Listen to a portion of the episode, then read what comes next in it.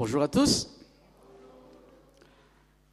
Euh, merci à, ceux qui étaient déjà auparavant, le groupe de l'Ange, la présidence euh, faite par euh, Aina, qui nous introduit aussi dans ce temps où nous allons écouter le message, tous ceux qui ont fait le témoignage aussi. alors pour introduire mon message d'aujourd'hui, j'ai essayé de chercher une, la meilleure illustration, si vous voulez. Euh, et j'ai trouvé euh, l'image du, coronavirus qui a touché à peu près le monde entier euh, il y a depuis plus de deux ans déjà. Le monde a été bousculé par ce petit virus invisible à l'œil nu une toute petite chose qui fait un grand ravage à l'humanité. C'est vrai que ce n'est pas le seul, hein, mais on a, tellement parlé de cela que ça nous marque. Le coronavirus qui n'a pas seulement touché la vie biologique, mais aussi les relations humaines. Jusqu'à aujourd'hui, nous avons du mal à trouver l'équilibre dans la manière de vivre la communion fraternelle. Et les premières pages de la Bible nous montrent que nous sommes créés pour être en relation avec autrui. D'abord, en relation avec Dieu, ensuite, en relation les uns avec les autres. Et nous constatons tous que depuis l'apparition de ce coronavirus, la chaleur du contact humain a diminué. Et on essaie de trouver des solutions pour rester en contact avec autrui.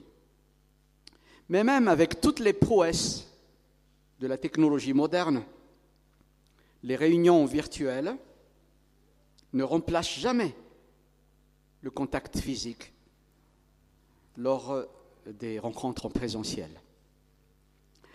Et vous vous souvenez, ça nous a fait tellement du bien quand euh, on a dit on va reprendre le culte en présentiel. Voyez, toutes ces choses ont menacé l'unité dans le sens large du terme. Même l'unité au sein de la famille, dans l'Église, dans la société. Et les différentes sessions de confinement et les gestes barrières n'ont fait qu'agrandir l'écart qui était déjà là auparavant, puisque la Bible nous dit que la menace contre l'unité des croyants ne date pas d'hier, cela ne date pas d'il y a deux ans. Les persécutions, les faux enseignements, l'orgueil humain ont toujours été les ennemis potentiels de l'unité chrétienne. Et ce matin, j'aimerais partager avec vous un message qui principalement est une exhortation à l'unité en Christ. Et pour cela, je vais vous inviter à lire avec moi Philippiens chapitre 2 versets 1 à 4. Philippiens chapitre 1 verset euh, Philippiens chapitre 2 versets 1 à 4. Mais j'aimerais encore prier si vous voulez bien. On va prier. Seigneur, savons que tu es présent, mais il se peut que nous passions à côté de quelque chose d'important si nous ne sommes pas concentrés à ton message, à ta présence. Alors nous te demandons, viens nous visiter, viens nous parler.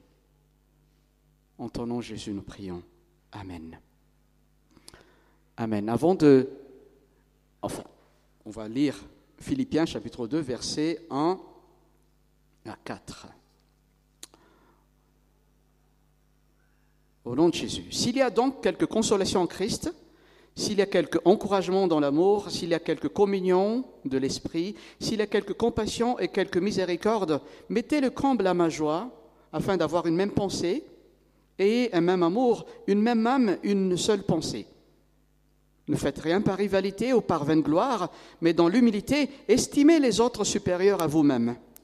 Que chacun de vous, au lieu de considérer ses propres intérêts, considère aussi ceux des autres. Amen. Jusqu'ici, la lecture de la parole de Dieu. Alors, avant d'entrer dans le vif du sujet, euh, les anciens ont eu une réunion. Vous savez, l'Église a sa vision, mais la vision est un tout petit peu difficile à, se souvenir. Donc, on dit, on va essayer de trouver une formule assez facile à retenir. Et donc, on a trouvé ceci et qu'on on communique à l'Église, on va essayer de communiquer au fur et à mesure quand euh, il y a des événements qui vont nous marquer, qui vont nous marquer. Alors, euh, on a partagé déjà hier avec le groupe de louanges, lors de la retraite du groupe de louanges, la vision de notre Église, c'est ceci. Nous, nous voulons être une Église francophone, engagée, qui se conforme à la parole de Dieu, conviviale et missionnaire. Pas mal, hein? N'est-ce pas? Nous, nous, nous voulons être, ça veut dire que nous ne sommes pas encore arrivés nous sommes en chemin. Nous, nous voulons être une église francophone. Donc ça, c'était un des points dans la vision. Nous voulons toucher le milieu francophone en priorité. Ça ne veut pas dire que nous ne touchons pas le milieu malgache. Et la preuve, on fait des évangélisations dans les, recoins euh, de notre île et euh, toucher aussi les malgaches, parce que nous sommes sur cette terre. Mais il y a aussi des francophones qui sont là, dans notre euh, grande île, et que le Seigneur veut les toucher. Et nous, nous voulons être une église engagée. Et ce n'est pas facile d'être engagé. Moi, je vais, vous parler de l'engagement dans l'amour. Est-ce que c'est facile de s'engager dans l'amour? Eh bien non. Ben, les couples, euh, ils peuvent en dire quelque chose, mais même les célibataires, euh, c'est difficile, c'est difficile d'être engagé dans l'amour. Et dans l'Église, normalement, c'est le lieu par excellence pour vivre l'amour. Mais malheureusement, ce n'est pas encore le cas. Et nous sommes engagés pour travailler dans ce sens-là. On peut dire Amen à cela, non? Nous, nous voulons être une Église qui se conforme à la parole de Dieu. C'est pourquoi on, y tient. Nous, nous voulons être une Église conviviale accueillir les gens, parler. Et eh bon, alors, s'il vous plaît, à la sortie du culte, s'il y a des personnes nouvelles qui viennent au culte, parlez avec, euh, avec eux. On ne va pas se ruer sur la personne non plus, mais voilà, c'est juste manifester cet accueil de Dieu entre nous. Nous, nous voulons être une église missionnaire. Et merci au ministère d'évangélisation de nous montrer cet exemple. Mais ce n'est pas seulement le ministère d'évangélisation, c'est l'Église tout entière qui se veut être une Église missionnaire. Voilà, c'était une longue introduction. Tout au long de ce message, nous allons trouver l'importance de l'unité en Christ, quelle en est la source, comment la vivre au quotidien. Et nous allons donc voir ces trois points suivants. L'unité en Christ, c'est la manifestation du cœur de Dieu. Ensuite, l'unité en Christ, c'est le socle, enfin l'humilité, excusez-moi, l'humilité, c'est le socle de l'unité. Et enfin, l'unité en Christ est une puissance libératrice. Vous êtes prêts? Attachez vos ceintures. Nous allons aborder le premier point. L'unité en Christ, c'est la manifestation du cœur de Dieu. Alors, comme vous le savez, pour euh, ceux qui savent, euh, j'essaie de, faire une série de, euh, de prédications sur une lettre ou un livre. Et maintenant, je suis dans la lettre aux Philippiens. Donc, la dernière fois, ça remonte il y a pas mal de temps déjà. et donc, j'ai partagé sur Philippiens chapitre 1, versets 27 à 30, là où il y avait, euh, là où il y avait euh, donc l'encouragement sur notre combat, le combat que nous menons, que nous ne menons pas tout seuls ce combat, nous le menons avec Dieu, et c'est euh, être persécuté. À la fois, c'est un cadeau aussi de Dieu. Bah, malheureusement, c'est écrit comme ça dans, dans la lettre aux Philippiens, que pour le chrétien qui veut s'engager avec le Christ, alors la persécution lui colle à la peau. Mais en tout cela, nous sommes plus que vainqueurs car le Christ est avec nous. Après avoir exhorté les Philippiens à tenir ferme contre les ennemis extérieurs, Philippiens chapitre 1 versets 27 à 30, l'apôtre Paul les exhorte à considérer le fondement qui permettra à l'Église de remporter la victoire. Au lieu que chacun cherche à développer sa personnalité et s'affirmer face aux autres, ce n'est pas, pas, mauvais en soi, il hein, faut faire attention. Mais la Bible encourage tous les membres à travailler l'unité. Et l'unité par l'humilité. Paul était sans doute informé des divisions qui menaçaient l'Église à Philippe. Il leur écrit alors une lettre très personnelle pour les inciter à revenir à la base, travailler l'unité en Christ. Il introduit cette exhortation par la quadruple répétition Cilia. Il y a les quatre Cilia dans euh, les euh, deux versets, versets 1 et 2.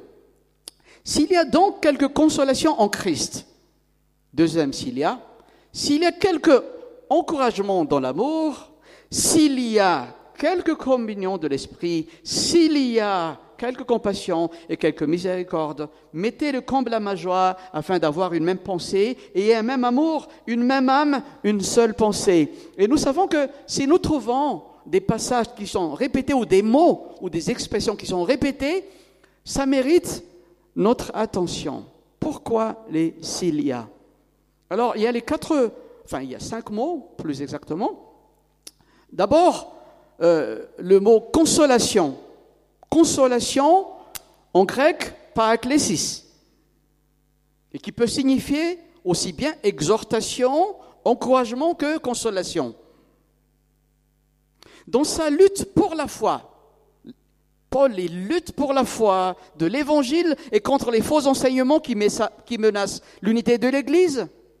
Le chrétien trouve sa force, son encouragement et son soutien dans la personne du Christ. Je répète cela. Dans sa lutte euh, pour la foi de l'Évangile et contre les faux enseignements qui menacent l'unité de l'Église, le chrétien trouve sa force, son encouragement et son soutien dans la personne du Christ.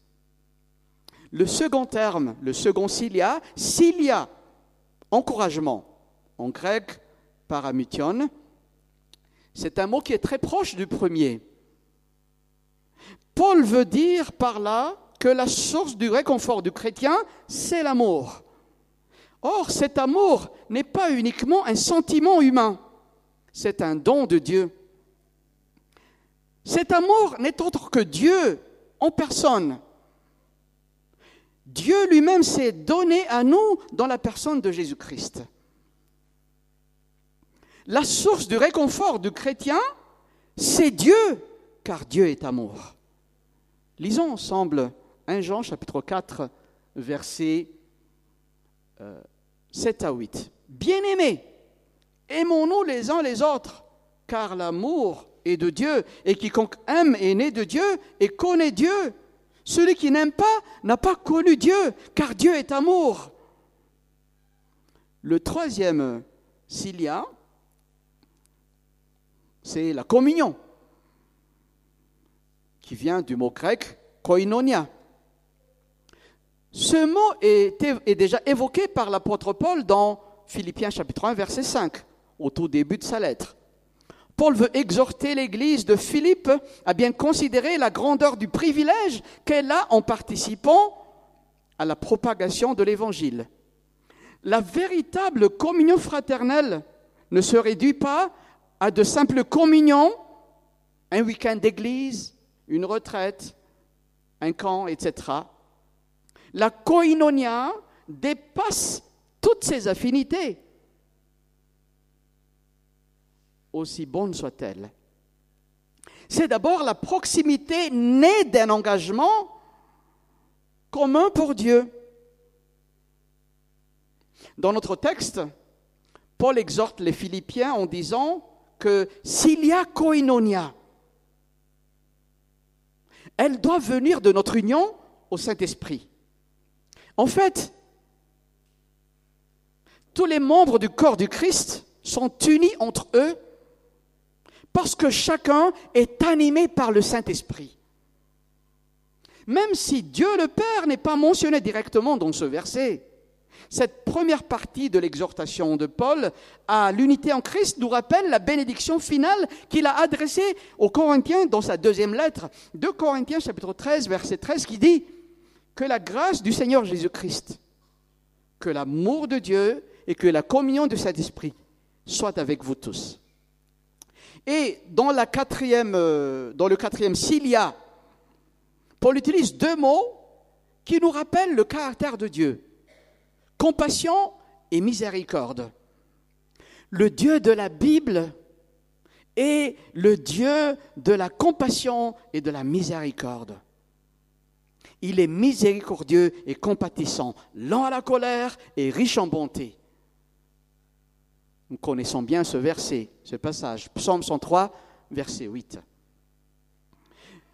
Le mot compassion, qui peut être traduit aussi par entrailles, c'est la traduction littérale du mot original grec.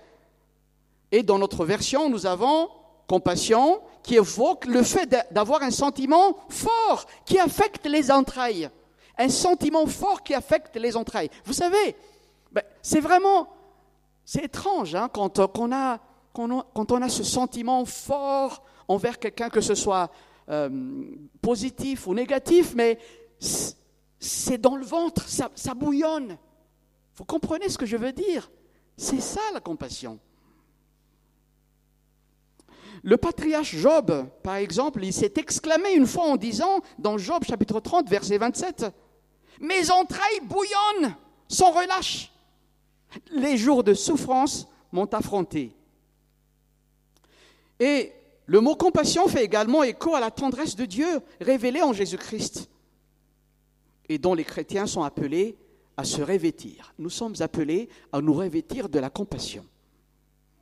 La compassion, on reste un peu là euh, sur ce mot, c'est un mot assez important. La compassion a marqué le ministère de Jésus-Christ sur la terre.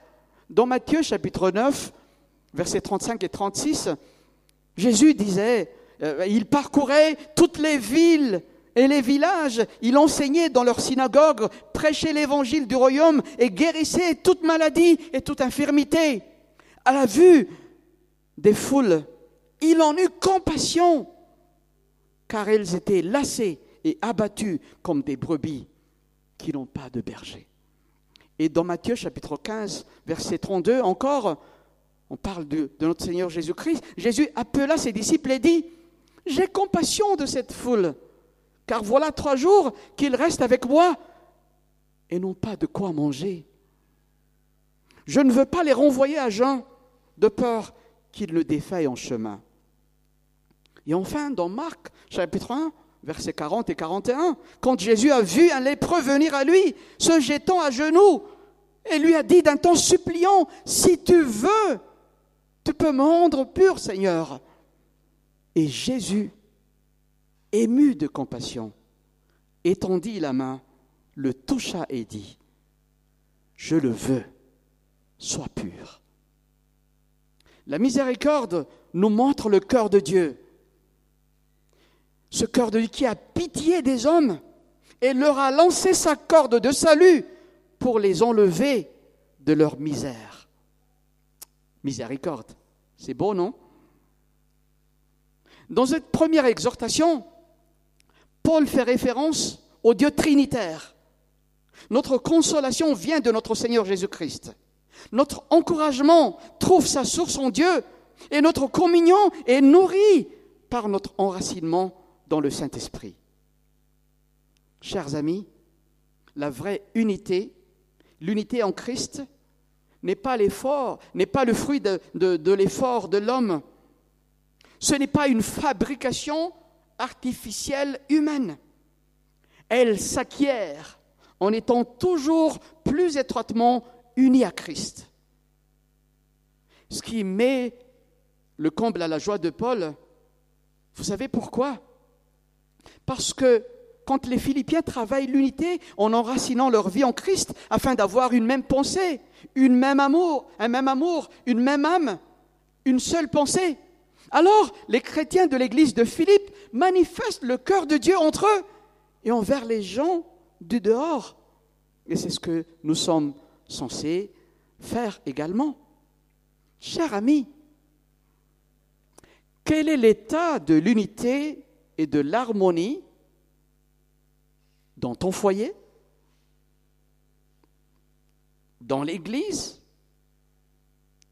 dans le lieu de travail où tu te trouves? La parole de Dieu t'invite aujourd'hui à travailler l'unité autour de toi en enracinant ta vie en Christ à puiser ta consolation dans la personne du Christ, ton encouragement dans l'amour de Dieu et ta communion dans le Saint-Esprit. Cette exhortation nous concerne aujourd'hui. L'unité en Christ, c'est la manifestation du cœur de Dieu. C'était le premier point de notre message qui nous emmène au deuxième point de cette prédication. L'humilité est le socle de l'unité. Je répète, l'humilité, c'est le socle de l'unité. Relisons le verset 3 de Philippiens chapitre 2. Ne faites rien par rivalité ou par vaine gloire, mais dans l'humilité, estimez les autres supérieurs à vous-même. On ignore ce qui se passe euh, réellement dans l'église de la ville de Philippe, mais il semble que l'unité en Christ est fortement menacée. Certaines personnes prêchent le Christ dans un esprit de rivalité. Leurs intentions ne sont pas pures. Et nous trouvons cela dans Philippiens chapitre 1 verset 17. Il y, il y avait deux sœurs en Christ qui se disputent, alors que chacune d'elles est une collaboratrice étroite avec Paul. Et l'apôtre Paul attire l'attention des Philippiens et il leur dit d'exclure du milieu d'eux tout esprit de rivalité et de vaine gloire. L'esprit de rivalité est à bannir parce que cette pensée est démoniaque. Lisons ensemble Jacques chapitre 3 verset 13 à 16. Jacques chapitre 3 verset, verset 13 à 16. Lequel d'entre vous est sage et intelligent qu'il montre par sa bonne conduite ses œuvres empreintes de douceur et de sagesse? Mais si vous avez dans votre cœur une jalousie amère et de la rivalité, ne vous glorifiez pas et ne montez pas contre la vérité. Cette sagesse n'est pas celle qui vient d'en haut, mais elle est terrestre, charnelle, démoniaque. Car là où il y a jalousie et rivalité, il y a du désordre et toute espèce de pratique mauvaise. Faire quelque chose par vaine gloire nuit également à l'unité parce que ceux qui agissent de la sorte placent leur confiance en la chair, détournant la gloire qui doit revenir à Dieu pour la donner à l'homme ou aux choses terrestres. Vouloir se mettre en avant ou faire prévaloir à tout prix ses idées, c'est manifester l'œuvre de la chair selon Galates chapitre 5 versets 19 à 20. Et cela peut porter atteinte à la gloire de Dieu. La remède que Paul propose à cet esprit de rivalité ou à la recherche de la vaine gloire, c'est l'humilité. Parce que l'humilité, c'est le socle de l'unité. Sans humilité, il ne peut y avoir d'amour et d'unité. Mais au juste, nous nous posons la question, mais c'est quoi l'humilité? Souvent, nous, nous, associons humilité à un effacement, et surtout pour les malgaches. C'est se faire petit, enfin pour beaucoup, il faut dire. C'est se faire petit. Parfois même se mettre sous la table afin que personne ne nous voie ni ne nous remarque. La Bible nous dit que l'humilité, c'est la grâce qui nous permet d'avoir une appréciation juste et réaliste de nous-mêmes. J'aimerais répéter cela. La Bible nous enseigne que l'humilité, c'est la grâce qui nous permet d'avoir une appréciation juste et réaliste de nous-mêmes. Lisons ensemble Romains chapitre 12, verset 3. Par la grâce qui m'a été donnée, je dis à chacun d'entre vous de ne pas avoir de prétentions excessives et déraisonnables, mais d'être assez raisonnable pour avoir de la modération, chacun selon la mesure de foi que Dieu lui a départie. L'humilité, c'est ce qui nous protège à la fois des prétentions excessives et d'un dénigrement inapproprié de nous-mêmes. L'humilité, c'est à la fois savoir se regarder comme Dieu nous voit et aussi savoir estimer les autres supérieurs à nous-mêmes. C'est beau, hein? Mais il faut le faire. Si Dieu nous dit que nous sommes pécheurs, l'humilité, c'est de savoir dire, c'est vrai Seigneur, je suis un pécheur et j'ai besoin d'un sauveur. Si Dieu nous dit qu'il nous aime d'un amour éternel, l'humilité, c'est de savoir dire, c'est vrai Seigneur, je t'ai tourné le dos, je suis un pécheur, mais tu m'aimes au point de donner ton Fils unique qui a accepté de mourir sur la croix à ma place. L'humilité, c'est accepter de suivre Jésus-Christ qui nous dit que ceux qui veulent être ses disciples doivent être au service des autres. Écoutons comment il le dit dans Marc chapitre 10, versets 42 à 45. Vous savez que ce qu'on regarde comme les chefs des nations les tyrannisent et que les grands abusent de leur pouvoir sur elles. Il n'en est, il n'en est pas de même parmi vous. Mais quiconque veut être grand parmi vous sera votre serviteur. Et quiconque veut être le premier parmi vous sera, l'esclave de tous.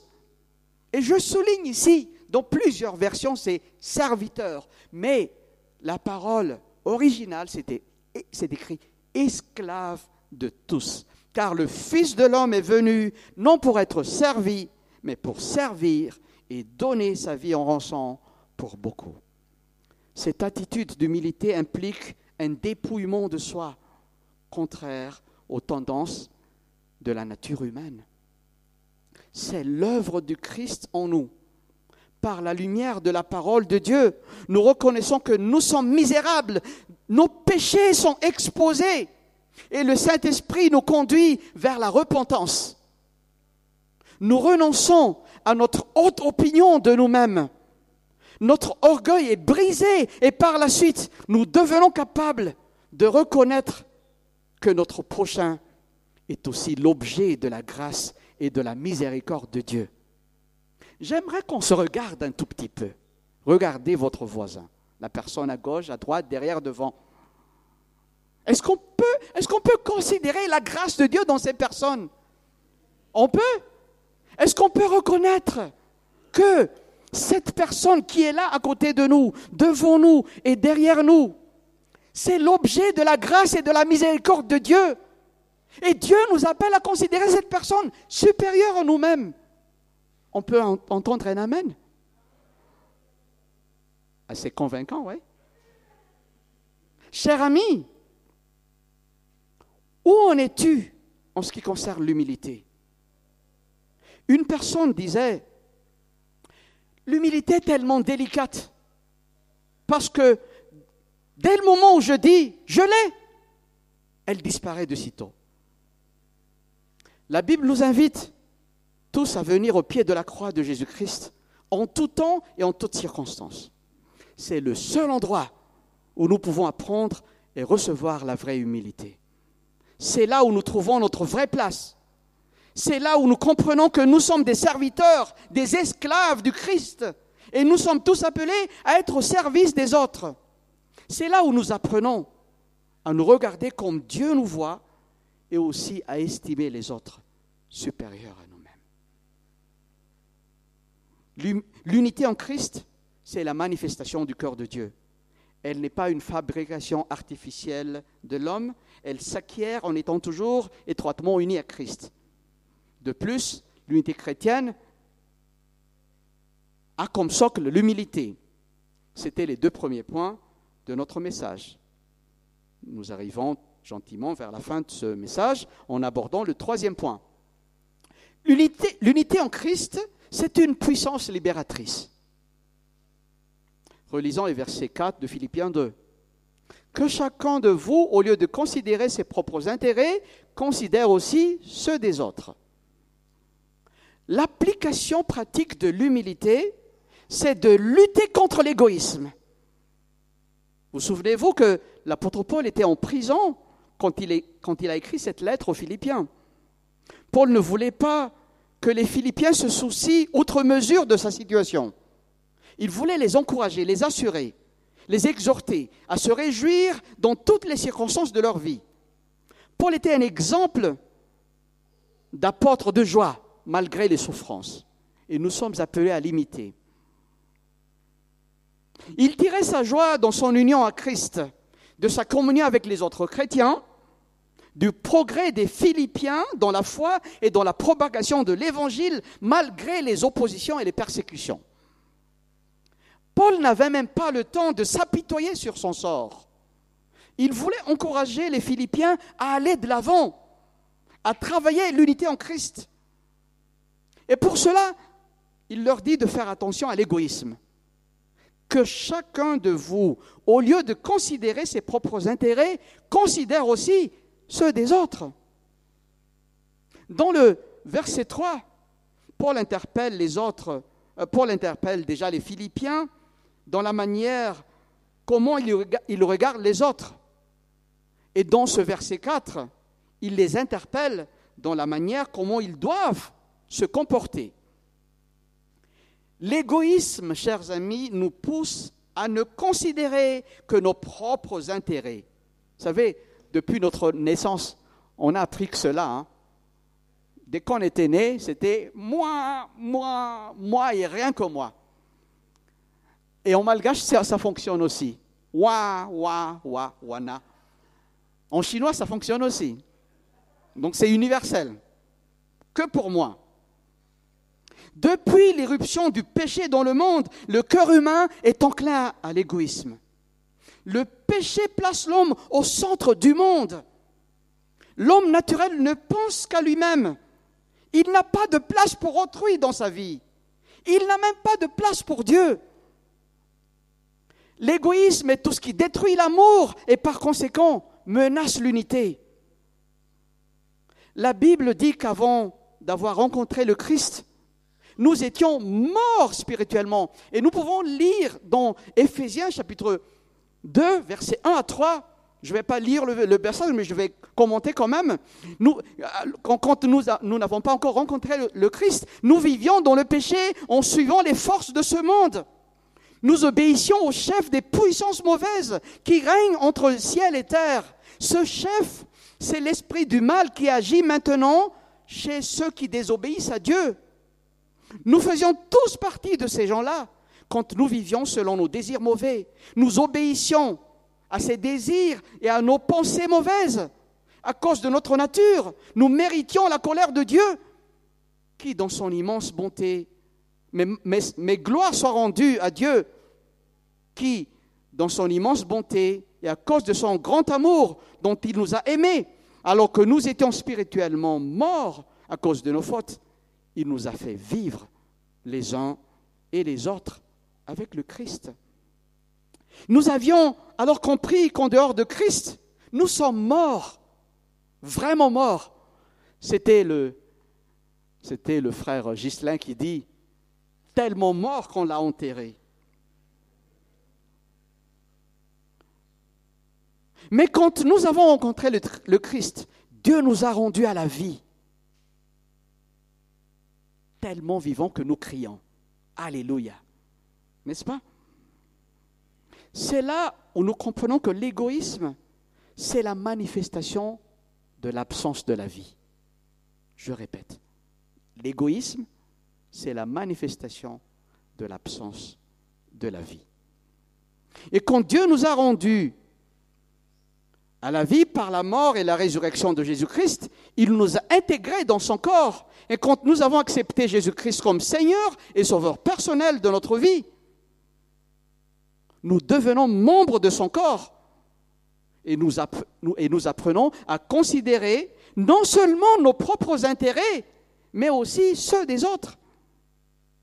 Mais que signifie en réalité, au lieu de considérer ses propres intérêts, considérer aussi ceux des autres Cela veut dire que nous sommes appelés à nous soucier des autres, à penser aux besoins des autres. Et quelqu'un disait ceci, j'aime bien cette citation. L'amour commence là où les besoins de l'autre sont beaucoup plus importants que les miens. C'est beau, hein? L'amour commence là où les besoins de l'autre sont beaucoup plus importants que les miens. Mais n'est-ce pas vrai pour nous, de la part de Jésus-Christ? Voici comment l'apôtre Paul le dit dans 2 Corinthiens chapitre 8 verset 9. Car vous savez comment notre Seigneur Jésus-Christ a manifesté sa grâce envers nous. Lui qui était riche, il s'est fait pauvre pour vous, afin que par sa pauvreté, vous soyez enrichis. Et le Seigneur Jésus-Christ lui-même disait dans Jean chapitre 15 verset 13, Il n'y a pour personne de plus grand amour que de donner sa vie pour ses amis. Et nous sommes ses amis. Chers amis, Jésus-Christ a donné sa vie pour nous. Il a considéré que notre besoin de salut est beaucoup plus important que sa vie. Alors, il l'a donné. Dans 1 Jean chapitre 13, euh, chapitre 3 verset 16, 1 Jean chapitre 3 verset 16, nous lisons ceci. À ceci nous avons connu l'amour. C'est qu'il a donné sa vie pour nous. Nous aussi, nous devons donner notre vie pour les frères. Nous aussi, nous sommes appelés à considérer les besoins de notre prochain, leurs besoins de salut, d'être aimés, d'être soutenus, d'être accompagnés. L'unité en Christ, c'est une puissance libératrice. C'est une puissance qui nous libère du pouvoir tyrannique de l'égoïsme. Et pour terminer, je voudrais juste nous rendre sensibles au fait que cette exhortation à l'unité en Christ ne concerne pas uniquement les Philippiens ou quelques chrétiens. Cette exhortation est adressée à tous les chrétiens du monde entier et elle est vraiment d'actualité. Le monde a besoin de repères en ce qui concerne l'unité, l'amour et l'humilité. La mise en pratique de toutes ces choses, de toutes ces recommandations à l'unité, par l'amour et par l'humilité, ne peut être que le fruit d'un véritable travail intérieur accompli par le Saint-Esprit. Souvenons-nous bien que ça existe, ce qu'on appelle une fausse humilité. Une fausse humilité, purement due aux efforts de l'homme, produirait rapidement de l'intransigeance et de l'amertume. Une fausse humilité détruit davantage l'unité selon le cœur de Dieu. Mais étant unis à Christ, nous sommes appelés à travailler l'unité en laissant le Saint-Esprit nous guider, nous remplir de son amour et de l'humilité afin d'œuvrer pour la gloire de Dieu et afin de manifester le caractère de Dieu dans le monde. Bien-aimés en Christ, soyez encouragés, fortifiés, par la parole vivante et efficace de notre Dieu et Père, et que la grâce du Seigneur Jésus-Christ, que l'amour de Dieu notre Père, et que la communion du Saint-Esprit soient avec vous tous. Soyez bénis et à Dieu seul soit la gloire. Amen.